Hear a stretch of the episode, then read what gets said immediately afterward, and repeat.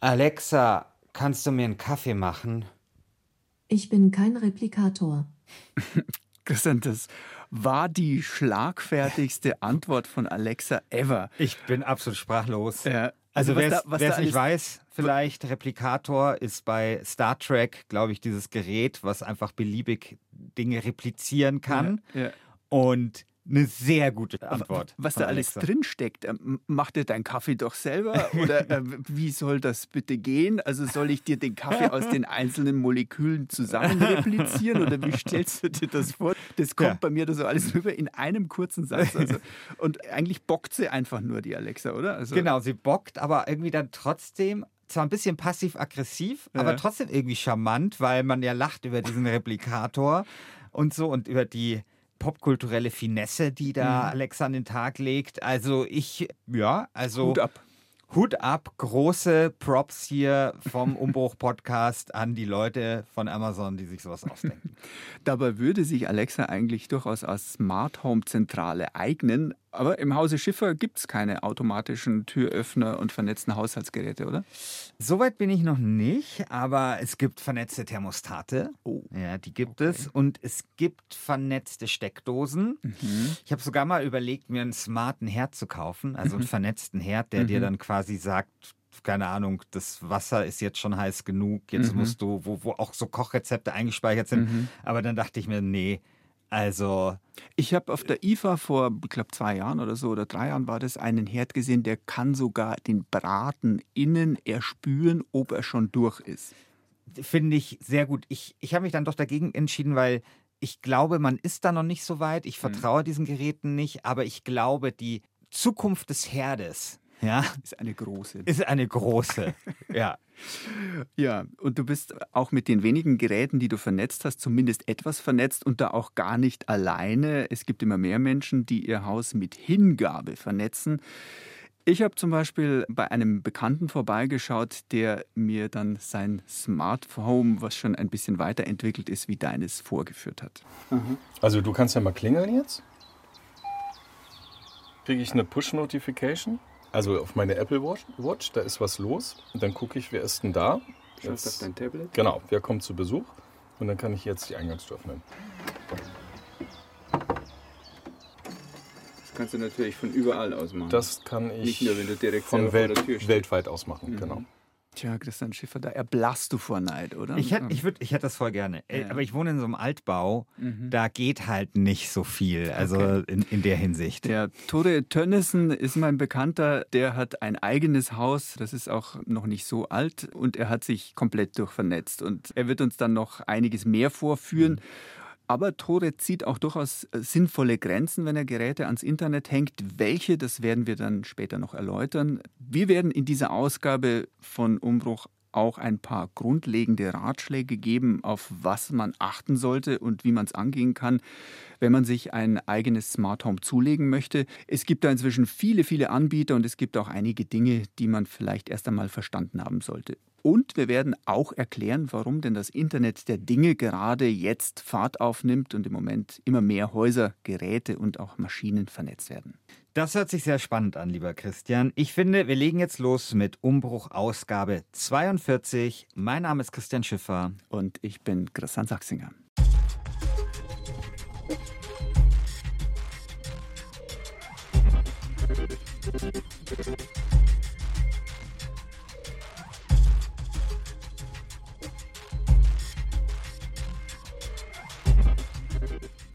Das Internet der Dinge oder Internet of Things ist ja vieles. Da gehören nicht nur Smart Homes dazu, von denen wir gerade schon gesprochen haben.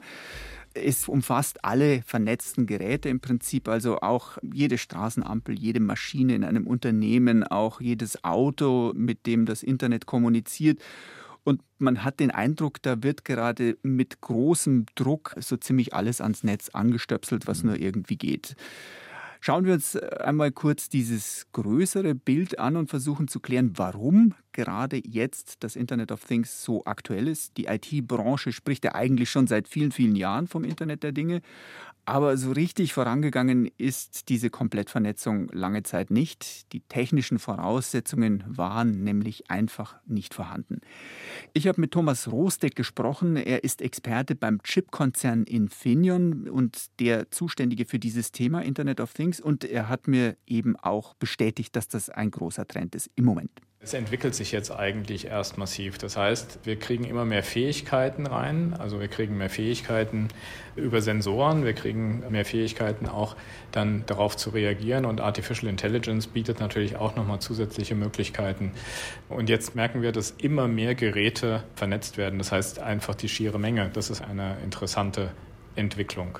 Ein wesentlicher Aspekt ist, dass wir in der Vergangenheit, wenn wir über Connected Devices gesprochen haben, dann war das praktisch, wir, der Mensch, haben uns verbunden mit dem Netz und haben dann was gemacht. Smart Speaker ist ein schönes Beispiel dafür.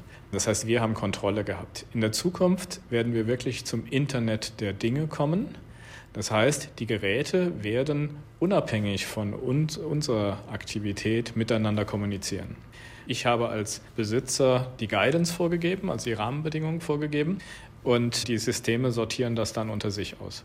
Also da waren jetzt vor allem zwei Punkte wichtig, finde ich, in dieser kurzen Rede. Das Internet der Dinge startet zum einen jetzt gerade so richtig durch, weil die technischen Voraussetzungen dafür gegeben sind.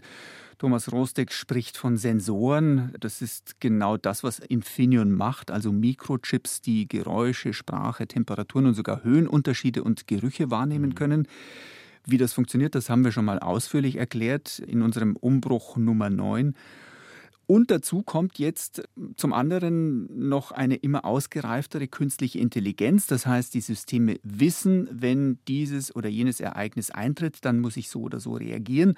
Und diese Systeme lernen sich auch immer mehr selbst zu optimieren und sie brauchen uns Menschen dabei immer seltener für neue Anweisungen. Also Christian, Beispiel, wenn du deine Alexa zu Hause doch zur Steuerzentrale für dein Smart Home machen würdest, dann könnte sie die Temperatur im Raum mitbekommen und sie würde, nachdem du ein paar Mal, sagen wir, bei 25 Grad die Heizung abgedreht hast, das Thermostat von allein auf die Temperatur einstellen, die dir am angenehmsten wäre. Wie, wie hört sich das für dich an? Super, aber ich brauche dafür ja nicht Alexa. Also ich habe ja diese smarten Thermostate. Also man kann das wirklich dann super machen in der App. Man kann zum Beispiel sagen, die Küche soll zwischen 6 und 7 Uhr beheizt werden, damit wenn du dort reingehst, sozusagen du dann in der warmen Küche den Kaffee machst und danach kühlt die ab, weil dann bist du irgendwie den ganzen Tag sowieso nicht in der Küche. Das Bad soll nur zwischen 8 und 9 zum Beispiel beheizt werden am Abend, weil da, keine Ahnung, putze dir mal die Zähne und so weiter und so fort. Und ich habe das sogar, also ich will das Unternehmen jetzt nicht nennen, aber bei dem Unternehmen kann man auch ein Abo abschließen, was dann die Funktion hat, dass wenn du zum Beispiel deine Wohnung verlässt, automatisch alle Heizkörper runtergeregelt werden. Und das erkennt zum Beispiel auch, wenn ein Fenster offen ist und so weiter. Also ja, das ist wirklich sehr, sehr praktisch und spart tatsächlich auch Gas und Geld. Ich habe da letztens auch mit jemandem vom Umweltbundesamt gesprochen, der mir das nochmal bestätigt hat. Und es ist sehr faszinierend, muss ich mhm. schon sagen. Wie du deine Geräte genau vernetzt hast, das kannst du uns nachher nochmal ausführlicher erklären. Das wird aber dauern, mein Lieber. Ich habe auch smarte Diese Glühbirnen. Umbruchfolge, smarte Glühbirnen habe ich auch. Diese Umbruchfolge wird äh, zwei Stunden lang. Nein, natürlich nicht. Du musst dich kurz fassen. Aber dass es praktisch ist, jedenfalls, das lässt sich soweit auch schon nachvollziehen. Und der Nutzen erschließt sich vielleicht sogar noch etwas deutlicher, wenn man sich überlegt, dass solche Systeme womöglich auch helfen, im Alter länger selbstständig zu bleiben. Ich kann mir vorstellen, dass ein Smart Home Menschen so unterstützen kann, dass auch ältere Leute länger selbstbestimmt zu Hause leben können, weil auf der einen Seite sie zum Beispiel einfacher bestimmte Dinge tun können zu Hause und auf der anderen Seite wir vielleicht auch im Falle eines Falles das Smart Home in der Lage ist oder Devices in der Lage sind, einen äh, Notruf abzusetzen. Da gab es schon Dinge über also Sensorik, wenn man merkt, okay, da liegt jetzt plötzlich jemand auf dem Boden. Das kann entweder mein Fitness-Tracker oder mein Health-Tracker sein oder es gab auch die Diskussion schon über smarte Kleidung. Also smarte Kleidung ähm, heißt ja zum Beispiel Temperaturfühler, die in einen Pullover eingenäht sind und merken, wenn die Temperatur am Körper vielleicht zu niedrig wird oder Pulstracker als Sensoren im Unterhemd, die merken, wenn der Herzschlag unregelmäßig wird, also sowas geht prinzipiell schon. Und allein, dass Menschen, die hinfallen, dann nicht mehr liegen bleiben mhm. müssen und warten müssen, bis sie gefunden werden, sondern dass da halt automatisch Hilfe geholt wird, das wäre, glaube ich, schon ein sehr großer Fortschritt mhm. für ältere Menschen. Es gibt ja diese Notrufknöpfe zum Umhängen, mhm. aber wie oft hat man die halt dann doch gerade vergessen und wenn man hinfällt, liegt der Knopf dann vielleicht unerreichbar im anderen Zimmer. Also ich habe das bei uns im Verwandtschafts- und mhm. Bekanntschaftskreis mehrmals mitbekommen. Und das ist ja nur der eine Teil, bei dem ein Smart Home in Zukunft älteren Menschen helfen könnte und sie unterstützen könnte. Das andere sind all die Dinge, die man irgendwann mal von den Maschinen erledigen lassen kann. Also den Backofen ausschalten, wenn das Gericht fertig ist, sodass man nicht ständig hinlaufen und nachschauen muss, ob schon soweit mhm. ist. Ähm, Personen, die an der Tür stehen, reinlassen, wenn man sie kennt und bei anderen, die man nicht kennt, vielleicht einfach gar nicht erst reagieren. Oder die Rollläden am Abend schließen und zwar nicht immer zur gleichen Uhrzeit, sondern halt dann, wenn es draußen dunkel wird und kalt wird und so weiter. Da lässt sich noch vieles denken. Ja, das hört sich ganz gut an, aber natürlich sind damit nicht alle Probleme für ältere Menschen gelöst. Also ich meine, manche sitzen dann vielleicht auch sehr hilflos vor ihrer Smartphone-Bedienung oder kommen damit nicht zurecht oder können die Heizkörper nicht runterdrehen, eben genau weil die Automatik eben mhm. greift und ihnen das abgenommen hat. Mir ist das übrigens mal passiert. Also ich glaube, ich habe das auch mal in der Umbruchfolge erzählt, aber die ist schon so lange her. Ich erzähle es einfach nochmal. Und zwar, ich hatte diese smarten Thermostate und dann war irgendwas daran kaputt. Also genau, ich hatte kein WLAN. Mhm. Weil ich hatte einen neuen Router bestellt und hatte kurzzeitig kein WLAN und weil die im WLAN hingen, konnte ich meine Heizung nicht mehr abstellen.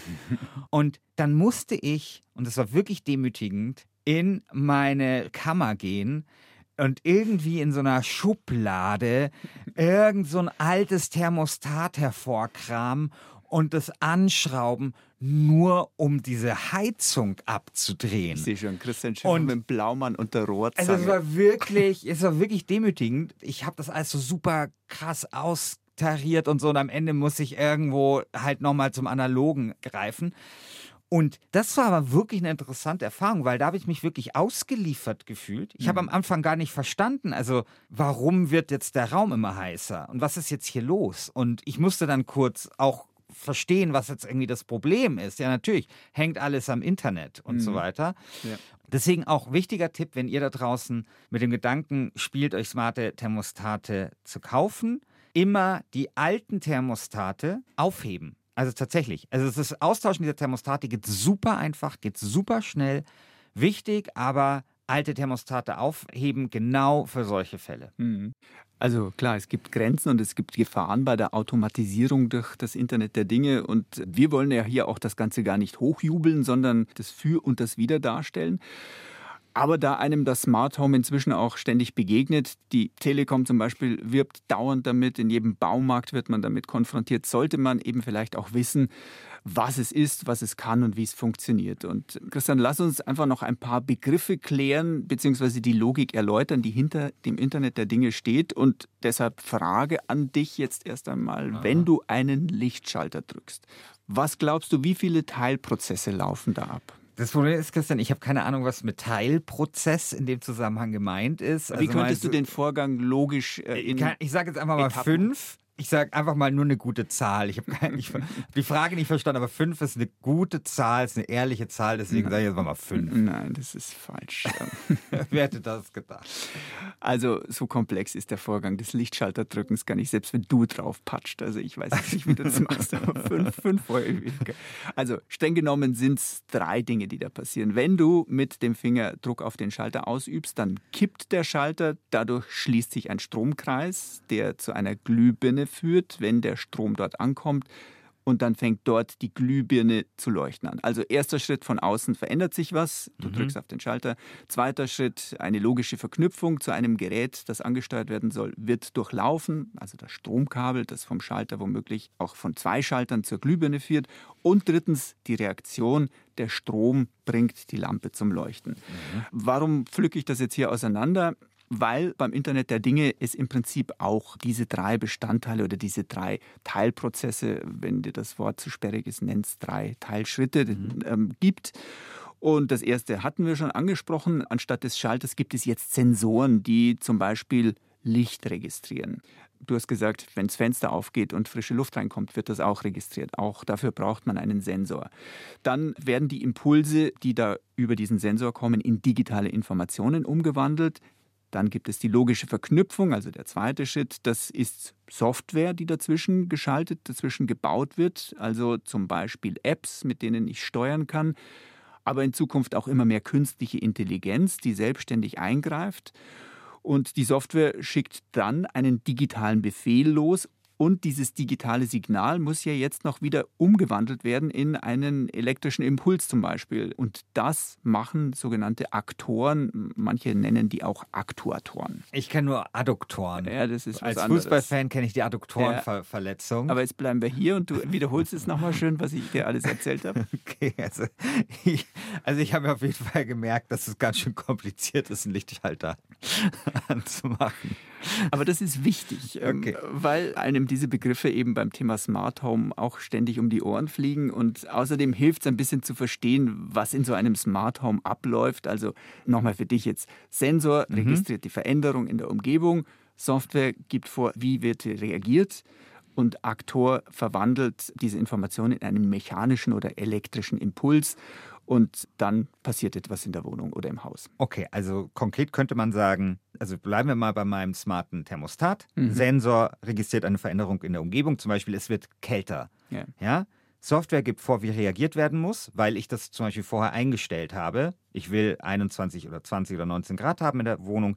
Und der Aktor wandelt dann diese Informationen in einen mechanischen, elektrischen Impuls um. Und das ist das, was ich dann immer höre. Genau, ich dann höre geht das Ventil auf. Genau, ich höre immer, wenn es halt zu kalt wird, dann genau, geht das Ventil auf und dann geht die Heizung wieder an. Sehr gut. Siehst du? Ja.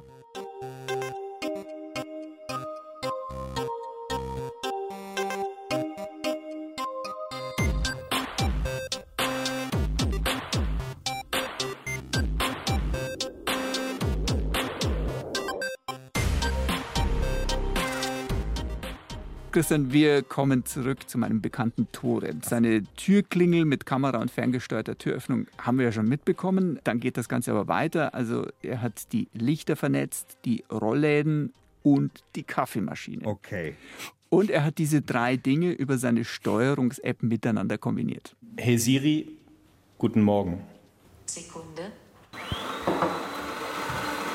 Ich habe das jetzt in diesem Fall über das Apple-System gemacht. Hey Siri, guten Morgen. So, und dann wird eine Szene aktiviert. Da geht zum Beispiel Kaffeemaschine an, die Rollläden fahren hoch und bestimmtes Licht geht an. So, das kann man natürlich alles zusammenstellen, wie man es haben will. Also ich sehe gerade, Christian, wie dir der Mund offen bleibt. Ähm, Du, du bist beeindruckt. Ich bin wirklich beeindruckt. Denkbar wäre zum Beispiel auch, dass man sagt, äh, gute Nacht Siri oder Alexa oder wie auch immer und welches System man halt da hat.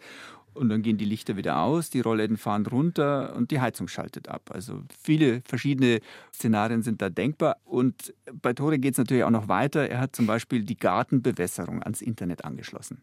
Ja, eins der schönsten Sachen, dass ich die äh, Bewässerung dann laufen lassen kann, auch abhängig davon, ob es geregnet hat, wie viel Millimeter geregnet hat, auch wichtig. Da wird dann entsprechend nicht zu viel und nicht zu wenig Wasser gegossen. Das heißt, du hast einen Sensor, wie viel Wasser durch den Regen kam oder ist das eine Wettermeldung? Das ist in diesem Fall eine Wettermeldung. Die ist ein bisschen ungenau, aber die hat den Vorteil, dass die zwei Tage nach vorne guckt oder drei Tage sogar. Das heißt, äh, ich habe dann auch eine Prognose, wird es in den nächsten Tagen regnen. Und wenn ich weiß, es regnet sowieso morgen, dann bewässere ich nicht. Dann ist tatsächlich unsere Katze auch automatisiert, Katzenklappe. Ja, die geht in der Nacht, äh, haben wir festgestellt, zwischen Mitternacht und äh, 5 Uhr morgens. Da kommen immer die Katzen und Vögel, werden immer mit reingeschleppt. Ja, und jetzt haben wir sie ausgesperrt. Also ab Mitternacht muss die Katze draußen bleiben und erst am Vormittag, wenn die Familie wieder wach ist und kontrollieren kann, dass keine Vögel eingeschleppt werden, dann entriegelt die Katzenklappe automatisch wieder. In Todes Haus sind auch viele Haushaltsgeräte vernetzt, also zum Beispiel neben der Kaffeemaschine die Waschmaschine, der Trockner und der Geschirrspüler. Das hat vor allem damit zu tun, dass es auf dem Dach eine Solaranlage gibt, die Strom liefert. Man kann natürlich mit der Hausautomatisierung energetisch sehr viel tun. Du kannst das verkoppeln mit der Solaranlage. Sobald der Solarstrom bestimmte Einspeisung hat, also Strom erzeugt, gehe ich hin und kann dann Waschmaschine, Geschirrspüler, Trockner und so das alles starten ja, und verbraucht dann keinen Strom, weil der Strom kommt direkt vom Dach. Ja, also das finde ich schon faszinierend und sinnvoll auch und einfach hm. praktisch. Ich meine, wir müssen Energie sparen, egal wo es geht. Alles hilft. Und ich meine, klar, das ist, äh, also ich wohne ja in einer Mietwohnung, nicht in einem Haus. Und hier habe ich so einen Grund mehr, äh, mich mir ein, nach ein einem Haus, Haus ja, mich nach einem Haus zu sehnen, weil ich würde das alles machen. Ich hätte einen Riesenspaß. Also, weißt du, ich meine, ich habe dir schon erzählt, ich finde es ja schon Wahnsinn, so smarte Thermostate mir das zu überlegen, wie kann ich das am besten machen. Und wenn ich das mit einem ganzen Haus machen könnte, alles optimieren bis aufs Kleinste, mein Gott, ich wäre so ein glücklicher Mensch. Nichtsdestotrotz haben wir in Deutschland ein großes Problem. Wir bräuchten sehr viel mehr Speicherkapazität, um den Strom aus Windrädern und Solaranlagen nicht verpuffen zu lassen, wenn er gerade vielleicht im Überfluss da ist. Und das geht äh, meinem bekannten Tore nicht anders. Ich habe in seinem Keller eine echt interessante Installation gesehen, wo er versucht, dieses Problem anzugehen. Jetzt wird es dann noch ein bisschen wilder, weil ich an einem Pilotprojekt teilnehme, das heißt bidirektionales Laden.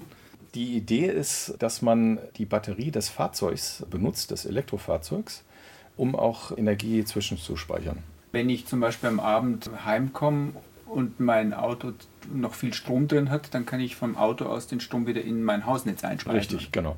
Also es ist sozusagen eine zusätzliche Batterie, nur du bewegst sie halt irgendwie und richtig. nutzt dein Auto. Ja, ja, richtig. Und, und, die Grundidee ist natürlich, dass der Heimspeicher immer dann voll ist, weil äh, das Auto ja nicht immer da ist. Und dann kommt aber gleich danach Prio 2 die Batterie vom Fahrzeug. Also nochmal, wenn ich untertags mein Auto zufällig in der Garage stehen habe, weil ich es nicht brauche und dann scheint die Sonne, dann wird, sobald der Hausspeicher vollgeladen ist, danach die Autobatterie vollgeladen. Und in der Nacht könnte ich dann, wenn mein Hausstromspeicher leer ist, auf die Autobatterie zugreifen und aus der noch Strom ziehen. Genau. Aber halt nur dann, wenn am nächsten Tag ich das Auto nicht brauche, logischerweise, weil dann wäre es ja leer, dann könnte ich ja damit nicht fahren. Genau, das ist so ein bisschen der Knackpunkt an der ganzen Geschichte. Man muss etwas mehr planen. Man kann also nicht ständig davon ausgehen, dass man in der Früh ein vollgeladenes Auto dastehen hat. Mhm. Tatsächlich ist das eine wahnsinnig interessante Lösung, weil wir riesige Batteriespeicher haben. Diese Speicher in Autos, in E-Autos sind so groß mhm. und äh, übertreffen das, was ein normaler Hausspeicher ist, um ein Vielfaches. Und die bewegen wir eigentlich umsonst durch die Gegend, weil die meiste Zeit fahren wir eh nur 100 Kilometer oder vielleicht sogar weniger. Also die meisten E-Autos sind auf Kurzstrecken unterwegs und brauchen diesen ganzen Speicher an Strom überhaupt nicht. Und wenn man das alles zusammenkoppelt und über ein ganzes Land hinweg diese großen Speicherkapazitäten vernetzt werden und das noch mit einer Solaranlage auf den Dächern, die inzwischen ja auch viele Häuser haben, dann kommen wir, glaube ich, unserer Lösung für die Stromproblematik einen guten Schritt näher.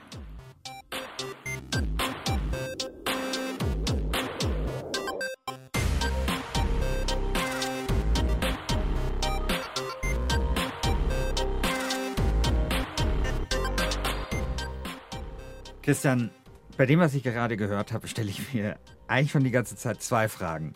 Erstens, was macht Tore beruflich? Ja. Er ist Ingenieur, er arbeitet bei einem oh, Autohersteller. Das hätte ich jetzt wirklich nicht erwartet. Also Ironie aus. Also ich habe mir die ganze Zeit gefragt, was macht er beruflich, weil das ist ja trotzdem was, das kann nicht jeder. Ja. Und da würde ich dann die zweite Frage anschließen. Also, das ist doch jetzt auch nichts für so einen klassischen User, für einen ganz normalen Hausbesitzer, oder doch? Ja, nee, du hast recht. Also, mein Bekannter treibt das da schon ziemlich auf die Spitze und ich denke, wir müssen da auch noch ein paar Informationen mitliefern, um so auch ein bisschen einzuordnen, was geht und was kann man und äh, wie steigt man in das ganze Thema auch ein. Also ich habe dir ja schon erzählt, so ein bisschen einen großen C habe ich ja so in die Smart Home Welt ja schon mhm. hineingehalten. Smarte Glühbirnen, smarte Thermostate. Aber würde ich es hinbekommen, da jetzt nochmal ein, eine Schippe draufzulegen? Also würde ich zum Beispiel dieses gute Morgen-Szenario hinbekommen mit der Jalousie, die automatisch runterfährt, mit der Kaffeemaschine, die automatisch angeht, ich meine, ich wäre wahrscheinlich schon überfordert von irgendwie zig Firmen, die mir halt alle ihre Lösung anbieten. Wahrscheinlich würde ich dann einfach, keine Ahnung, irgendwie das Smart Home von der Telekom oder so nehmen, wo einfach alles von der Telekom ist und dann alles, das eine Telekom-Gerät redet halt mit dem Telekom anderen Gerät, einfach nur, damit ich Ruhe habe und das alles miteinander kompatibel ist. Ja, da sprichst du schon einen wichtigen Punkt an. Und ich glaube, es ist auch wichtig, dass wir nochmal einen Schritt zurückgehen und vielleicht so ein bisschen systematisch erklären, was es für verschiedene Optionen und Möglichkeiten gibt. Also erstmal, wenn ich ein Haus neu baue oder eine Wohnung komplett saniere, dann äh, kann ich es von Grund auf planen und kann auch das ganze Haus oder die Wohnung mit äh, Kabeln vernetzen. Wenn ich nachträglich ein Smart Home einrichten will, dann geht das meistens nur über Funk, weil ich die Wände vielleicht nicht mehr unbedingt aufschlitzen möchte. Also ich muss Funklösungen mir suchen. Und das ist wahrscheinlich die Variante, auf die die meisten User auch zugreifen. Wenn ich das geklärt habe, Kabel oder Funk, dann gibt es noch drei verschiedene Ansätze für Smart Homes, grundsätzliche Ansätze, von denen man einen sich dann aussuchen muss. Die erste Möglichkeit hast du gerade angesprochen, die Komplettlösung samt Zentrale, alles von einem Hersteller. Man kauft da ein geschlossenes System, das erleichtert den Einstieg, weil alles auf Anhieb zusammenpasst. Das wäre eben dann der Fall, wenn ich alles von der Telekom kaufe oder andere Anbieter solcher Komplettlösungen sind AVM, also mhm. die Firma, die hinter den Routern von Fritzbox steht. Die haben, die haben auch smarte Thermostate übrigens. Ja. Das ist nicht das, was ich habe, aber. Ja, ja, ja die bieten auch Komplettlösungen genau. an. Dann gibt es Bosch, auch bekannter. Mhm. Devolo, Fibaro, Gigaset, Homematic IP, Samsung und Xiaomi. Also das sind nur so die bekannteren Namen. Es gibt aber noch viel mehr. Das Problem ist hier natürlich, auch das hast du schon so anklingen lassen, du lieferst dich einem Hersteller aus und tust dir vielleicht etwas schwer, andere Anbieter mit dazu zu nehmen. Also sagen wir, du siehst eine tolle äh, vernetzbare Dimmlampe, dann wird es vielleicht schwierig, die in diesen Telekom- oder Bosch-Kosmos einzubinden. Deshalb gibt es auch eine zweite Lösung. Das sind Universalzentralen, mit denen man weniger abhängig ist von einem einzelnen Hersteller. Da kann man Zubehör von anderen Anbietern besser mit einbinden. Solche Universalzentralen kommen zum Beispiel von Homey oder HomeMay. Also da gibt es zwei Namen, die sich ganz stark ähneln. Also Home EE am Ende und Home EY. Die werden sich noch gegenseitig verklagen. Die werden sich gegenseitig aufkaufen, hoffentlich. Dann hat man dieses Namensproblem gelöst. Fibaro oder Mediola, AIO, Gateway. Also das sind so ein paar Namen, die man vielleicht mal gehört haben sollte. Allerdings, und jetzt gibt es auch hier wieder eine Einschränkung, es passt nicht unbedingt alles zusammen. Diese Geräte müssen schon mindestens alle mal, die man da zusammenbauen möchte, mit dieser Universalzentrale den gleichen Funkstandard haben. Sonst geht es auch nicht und auch dann kann es eben bei selbst diesen Universalzentralen etwas hakelig werden. Dritte Möglichkeit, darüber haben wir auch schon kurz gesprochen, wer völlig flexibel sein will, was die Zusammenstellung der Geräte angeht, der kann sich Cloud-Plattformlösungen wählen. Also da habe ich dann kein zentrales Schaltkästchen, wenn man so will, mehr in der Wohnung stehen, von dem aus alles gesteuert wird, sondern die Steuerzentrale ist, wenn man so möchte, im Internet abgelegt. Die zwei bekanntesten, Amazon Alexa natürlich und Apple HomeKit. Vorteil, ich kann ja so gut wie alles kombinieren, mhm. was sich mhm. direkt mit einem WLAN-Netz verbinden lässt. Funktioniert prima. Jede vernetzte Wohlfühllampe und jede Körperwaage und jede Schlafmatte mit Internetanschluss, also da geht alles. Allerdings gibt es zwei Nachteile hier.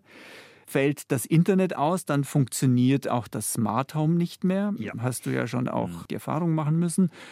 Und die persönlichen Daten werden halt nicht nur einmal, sondern mindestens zweimal in irgendwelchen Rechenzentren abgelegt, nämlich in dem des Plattformbetreibers, also zum Beispiel bei Amazon, und in dem des Zubehörherstellers. Und das sind dann nicht selten Firmen aus China, für die grundsätzlich wahrscheinlich auch ähnliche Sicherheitsbedenken gelten, wie zum Beispiel für den Smartphone-Hersteller Huawei. Christian, wenn wir nochmal auf deinen speziellen Fall gucken, welches der drei Systeme hast du denn im Prinzip gewählt? Ich habe, glaube ich, gar nichts davon. Also bei mir funktionieren die Systeme unabhängig voneinander. Also zum Beispiel habe ich smarte Glühbirnen, mhm. die sind von einer Firma. Die smarten Thermostate sind von einer anderen Firma. Okay. Meine smarte Waage ist von einer, nochmal einer anderen Firma.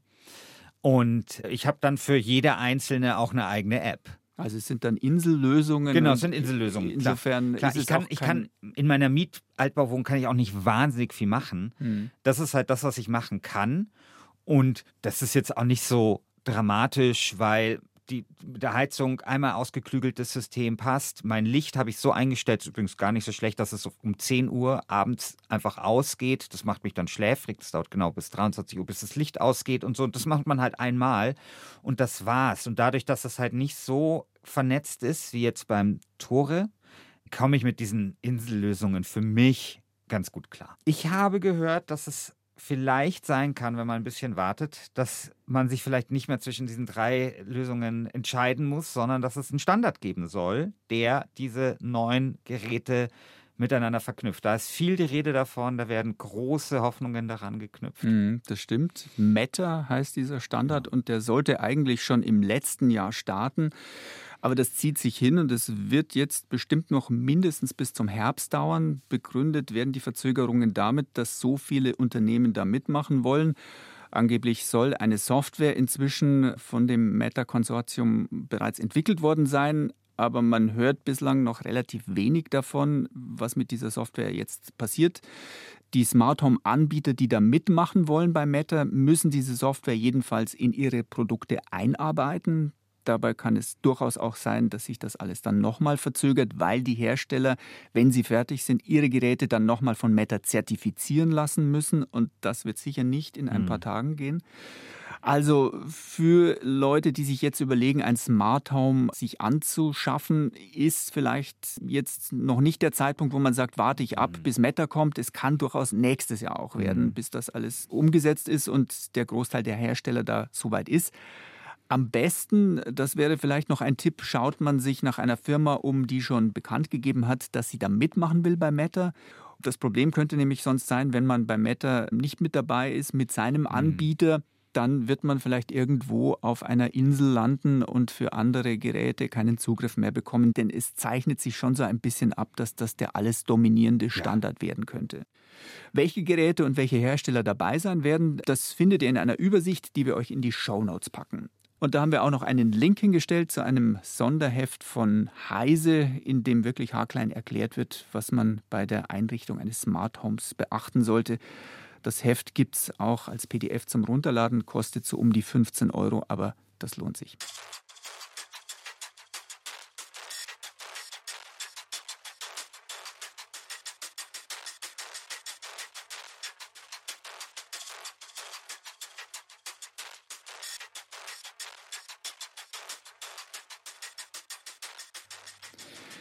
Christian, schauen wir nochmal zurück zu Tore, meinem super vernetzten Bekannten. Ich habe mit ihm auch ein wenig über Datensicherheit und Datenschutz gesprochen und er hat zugegeben, dass ihm das auch alles nicht ganz geheuer ist, ähm, wenn da seine doch recht persönlichen Informationen durchs weltweite Netz wandern. Ich bin da kein Experte und deswegen wollte ich da einfach auf Nummer sicher gehen. Und ich ja. habe im Prinzip keine meiner Komponenten in irgendeiner Form in die Cloud gestellt. Also das kann man machen. Es gibt auch viele Anbieter, die das machen. Und meine Vermutung ist, oder Befürchtung ist, dass da mit den Daten etwas gemacht wird.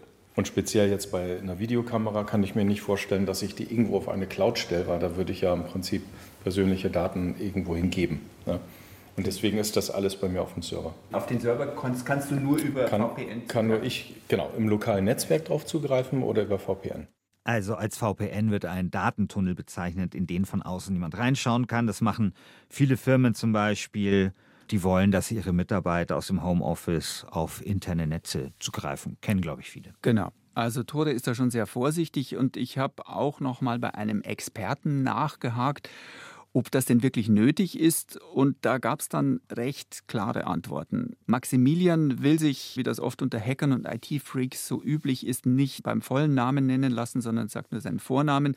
Er ist Teil eines Expertennetzwerkes, ist ausgebildeter Fachinformatiker und arbeitet nach eigenen Angaben seit mehreren Jahren in der IT-Sicherheit bei einer Beratungsfirma in Berlin.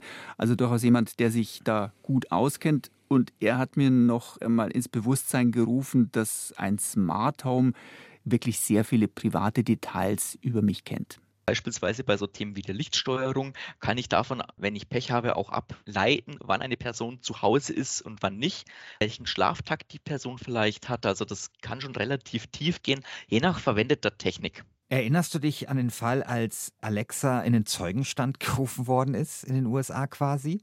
Dunkel, erzähl äh, nochmal. Das war, ging um einen Mordfall. Und dann hat tatsächlich, also da ging es um die Entlastung des vermeintlichen ja. Täters, ja. hat man dann die Daten von Alexa angezapft, weil aufgrund dieser Daten von Alexa, ich weiß nicht, ob ich es nochmal zusammenbringe, aber konnte man sehen, wie der Wasserverbrauch war von dieser Person. Mhm. Und daraus konnte man dann gucken, naja, diese Person, war die tatsächlich zu Hause oder konnte die in dieser Zeit einen Mord begehen? Und das war damals ein großes Politikum. Hm. Daran sieht man natürlich auch, ne, also es sind halt sehr, sehr private Daten. Ja, das geht ziemlich tief rein. Ein anderes Beispiel, wo es vielleicht sogar noch, noch etwas mhm. anschaulicher wird, sind Saugroboter. Die erstellen, während sie durch die Wohnung fahren, ein genaues Lagebild aller Räume, in denen sie unterwegs sind. Und zwar jedes Mal, jeden Tag wieder. Also die mhm. merken zum Beispiel auch, wenn sich da etwas ändert, wenn ein Koffer im Flur steht und der dann kurze Zeit später verschwunden ist. Da ist vielleicht dann jemand abgereist.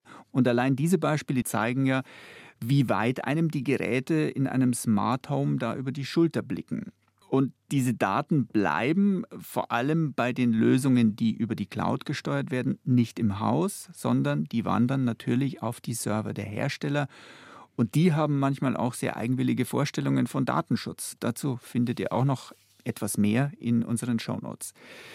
Das ist die eine problematische Seite, die der Privatsphäre, die man mit einem Smart Home ein gutes Stück aufgibt. Das andere Problem ist schlicht und einfach ein Sicherheitsrisiko, das man vor allem dann eingeht, wenn man nicht so vorsichtig ist wie Tore und sein Netzwerk von außen abdichtet. Das findet man leider auch in Internetforen sehr häufig so diese äh, Anleitungen mit, ja, also ich möchte mich jetzt ähm, auf meine Internetkamera remote irgendwie verbinden, wie geht es denn?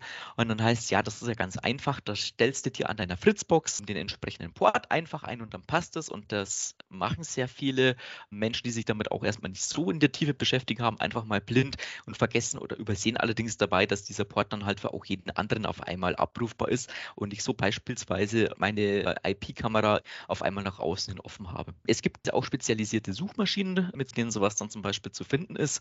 Typische Suchmaschinen, insbesondere auch von wissenschaftlichen Kontext auch verwendet äh, wird beispielsweise Shodan. Was könnte passieren, wenn die Person gerade im äh, Urlaub ist, die Heizung komplett hochdrehe? Und es muss tatsächlich nicht mal wirklich ein expliziter Angriff auf die Person sein. Sehr gerne sind es auch Leute schlichtweg mit Langeweile. Also nochmal zusammengefasst, wenn ich nicht aufpasse, dann landen meine Smart Home Geräte oder genauer die Zugänge irgendwo im Internet, in irgendwelchen Listen und dann können Leute, die sich damit gut auskennen, über Suchmaschinen mehr oder weniger zufällig darauf stoßen und dann meine Heizung drehen oder mhm. den Kühlschrank ausschalten ja. oder im Winter den Rasensprenger anschalten bei, sagen wir mal, minus 10 Grad. Ja, das wäre möglich. Ähm, es ist weniger der gezielte Angriff, außer ich habe vielleicht wirklich Feinde. Aber ansonsten besteht die Gefahr eben vor allem äh, darin, dass meine Geräte, wenn ich sie von außen steuern will, einfach per Zufall in die Finger von jemandem gelangen, der rumspielt und in meiner Wohnung oder in meinem Haus Schaden anrichtet der kennt mich wahrscheinlich gar nicht mhm. und weiß noch nicht mal, wo ich wohne. Und was kann man dagegen tun? Maximilian hat mir da ein paar Tipps mit auf den Weg gegeben. Also, wem Datenschutz wichtig ist, der sollte schon mal nicht die Cloud-Lösung wählen. Das ist schon mal vielleicht der erste grundlegende äh, Tipp und auch eine große Einschränkung, weil manche Dinge dann einfach nicht so leicht funktionieren in einem Smart Home. Ansonsten wichtig, immer die Updates der Gerätehersteller, aber auch der Tablets und Router im Haushalt laden vertrauensvolle Hersteller mhm. auswählen, also möglichst keine No-Names, vielleicht mhm. auch noch aus Ländern, in denen man auf den Datenschutz nichts gibt. Keine super billigen Geräte kaufen, denn da ist vielleicht bei der Software oft nicht so genau gearbeitet worden und ja, sich selbst halt einfach so ein bisschen auf dem Laufenden halten. Das BSI, also das Bundesamt für Sicherheit in der Informationstechnik und auch Computerfachseiten und Zeitschriften geben Newsletter raus und veröffentlichen da auch regelmäßig Informationen über Sicherheitslücken.